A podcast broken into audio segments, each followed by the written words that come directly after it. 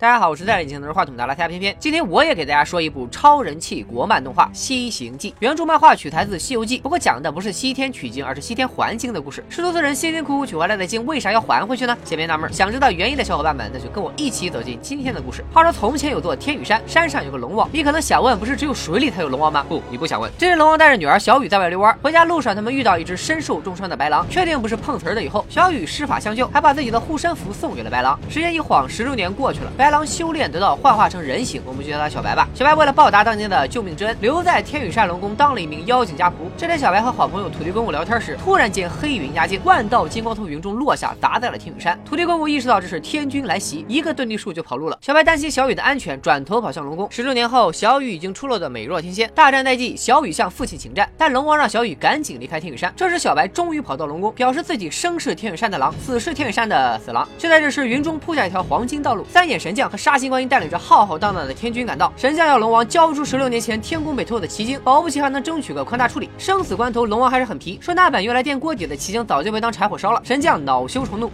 全军出击。龙王毕竟有千年修为，一口气单挑五员大将不费劲儿。龙王之子手也一点不虚，上来就拿了一血。眼看天军这边要亏，神将加入战场，和龙王打得难分难解，不分胜负。战斗中，小雨中箭，小白连忙把他护到身后，变身人物盾牌。眼见小雨受伤，龙王使出了龙神斗气，但却被三眼神将一招天诛 KO。龙王拼死一搏，献出本体后，还是被三眼神将砍下了龙头。但直到被杀心观音毁灭龙魂，龙王还是没有说出奇境的下落。纯爷们儿，群龙无首的天羽山龙众节节败退。龙太子手想带着小雨和小白离开天羽山，但不幸被三眼神将一箭射中，全身筋骨断裂，跌落山涧。大战结束后，天军把天羽山翻个底儿掉，也没找到奇经。杀心观音猜测，奇经可能已经被龙族人改头换面。到底奇经是个什么东东，引得天界如此重视呢？咱们接着往下看。身受重伤的手将小雨的真实身份告诉了小白，其实他就是天军苦苦寻找的奇经。说完，小雨褪去龙人模样，化成了一朵莲花。话说二十多年前，一个五人取经小分队奉命去西天极乐拿取奇经，希望能用它来解救世间痛苦。历经千辛万苦拿到奇经后，他们将奇经献给了天界领导帝释天。但帝释天这个大猪蹄子，只想利用奇经增强实力。如来大神识破帝释天的阴谋后，从他手中夺回奇经，交给了天羽山龙王守护。最后，奇经因缘际会修炼成人形，这个秘密也一直隐瞒了天宫十六年。如果奇经再被帝释天所得，那众生将陷入劫难，小雨也将彻底消失。因此，必须将小雨送往西天还经。而这件事只有一个人能做说道，那就是当年的取经人三藏法师。这时，天宫北门守将玉疯子赶到，情急之下手牺牲自己，将他的龙魂传到小白体内。刚刚融合龙魂的小白根本不是玉疯子的对手，被压在了塔下。就在玉疯子得意之时，小白终于成功召唤出手的龙魂，冲破宝塔上去就是一顿啃。这是把人家的脚当成大猪蹄子了吧？受伤的玉疯子放出通龙鸟向天君报信。就在这时，阿修罗王罗喉赶到，原来此地是阿修罗的地盘，幽暗沼泽。玉疯子来的着急，没交过路费，随即就被一群小阿修罗分尸。罗喉也知道奇经的秘密，但敌人的敌人就是朋友，于是他直接放走了小白。小白跑出幽暗找到后，编了个小箩筐，随身携带小雨。随后他从土地公公那里得知了三藏法师隐居在长安，土地公公还给了他几粒金鼻屎当盘缠，这就叫点屎成金。小白到长安后，找到了开酒楼的三藏法师，求他带自己去西天极乐送还奇经。三藏法师听到奇经二字，一脚就把小白踢出了门外。本想再暴揍小白一顿，但是看着倔强的小白，他想起了自己的大徒弟悟空。当年悟空也曾这样苦苦劝过自己，坚持走完取经之路。最后，第十天坐下的紫贤金刚找到了小白，劝三藏法师别多管闲事。三藏法师果然很听话，乖乖转过身走回了酒九楼。小白被逼到绝路后，一个龙魂附体，成功秒杀了子贤的手下。可惜帅不过三秒，第四秒时，小白就被子贤一巴掌按倒在地。三藏法师在屋内听着小白的求救声，又想起当年取完经后，徒弟悟空在天空受罚的痛苦回忆。此时，小雨也现身，请三藏法师帮助自己。这一次，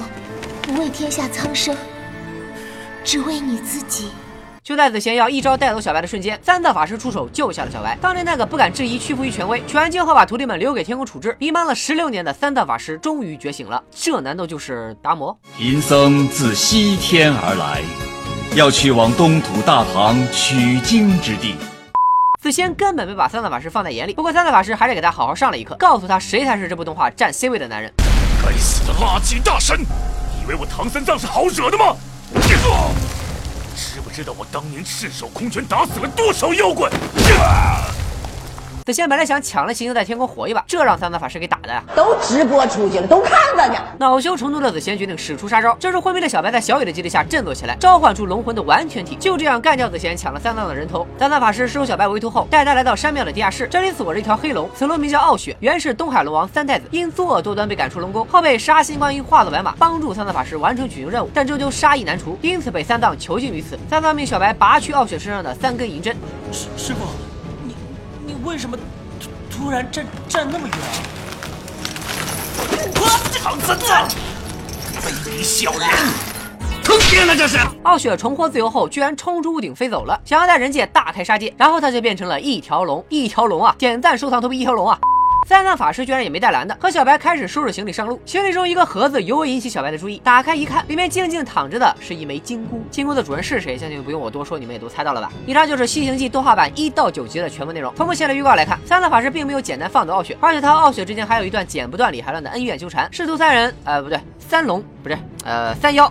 师徒三个开始西行之路后遇到的第一个妖怪，难道是苏二娘成精？人肉包子连锁店都开到妖姐了，偏偏忍不住又往后看了几画原著漫画。放心，你们的大师兄孙悟空没死，而且天界又派来了更厉害的角色抢夺奇经，甚至还有禁欲系男神杀心观音与如来大神正面刚的戏码。再多的本拉塞家就不剧透了。这九集看下来，首先给我的一个感觉就是欣慰。从动画效果来说，《西行记》实乃国产良心之作，声优的选择也是恰到好处。不管是小白、小雨还是三藏法师、杀心观音，漫画中的每个角色都在动画中得到了完美还原。再者，我们对《西游记》的故事情节已经太过熟悉，但《西行记》的出现给了我们另一个视角重看经典剧情。设置方面更是脑洞齐飞，比如地之天等神明不再永远是伪光正的形象，他们也有弱点，也会堕落。天宫众神也因此才在后来分裂成光暗两大阵营。这一分裂甚至还惊动了至高无上的天界三清，护送七星重回西天，只是西行记的主线。除去师徒几人在妖怪大道上所遇到的各种艰难险阻，龙族与迦罗罗、阿修罗与天众各种支线情节、各种势力的彼此纠缠争斗，也不失为一大看点。除此之外，西行记对于主角人设的改变也很讨巧。三藏法师最开始的设定是一个有负罪感的男人，因此当他得知悟空没死，其实被天宫封印在南海后，他第一个冲到战斗前线，不惜拼死相救。傲雪也不单单。只是一条嗜杀成性的恶龙，他有着不为人知的悲惨过去。经过上天对他的一系列磨难后，他将化身为天地间最后一条金龙。白狼因为单纯善良获得了守大人的龙魂，他的使命是永生永世守护小雨。但在妖怪大道上，他也差点因为内心的恶念堕落成魔。从这些角色中，我们可以看到《西行记》中的每一个人物都是有血有肉、独一无二的存在。总的来说，《西行记》是一部很大胆的原创国漫。它虽然取材了一些原著人物，但在剧情和人设上做了很多新的尝试，是对传统文化东方元素的一种传承和创新。